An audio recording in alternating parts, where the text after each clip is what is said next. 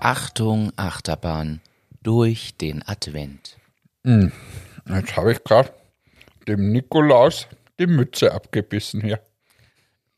Ja, der, der, der Schoko-Weihnachtsmann, den du da in der Hand hältst, der ist tatsächlich jetzt ein bisschen mützenlos. Ja, der ist jetzt mützenlos, war aber ein guter.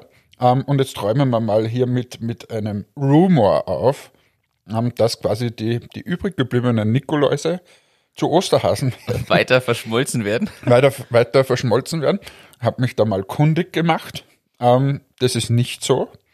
Anscheinend leidet der Geschmack extrem drunter. Vielleicht wird es halt dann ein, ein schlechterer Osterhase, aber anscheinend ist das nicht so, sondern das wäre zu teuer und so weiter. Man könnte es zwar machen, anscheinend macht es der Handel aber nicht, sondern die werden dann teilweise an karitative Einrichtungen gegeben, verschenkt oder wahrscheinlich, so hart es klingt, entsorgt. Mm, Ja, oder vielleicht auch von uns dann alle zusammengegessen.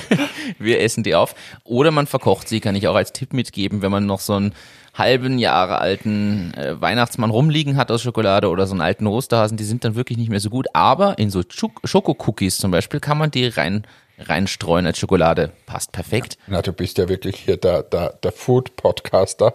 Äh, das freut mich, dass du hier Rezepttipps gibst. Wie gesagt, wir sind hier der Service-Podcast, jeden Tag wieder was Neues. Wir wünschen euch jetzt einen wunderschönen Tag in den Advent mit eurem Team von Achtung, Achterbahn.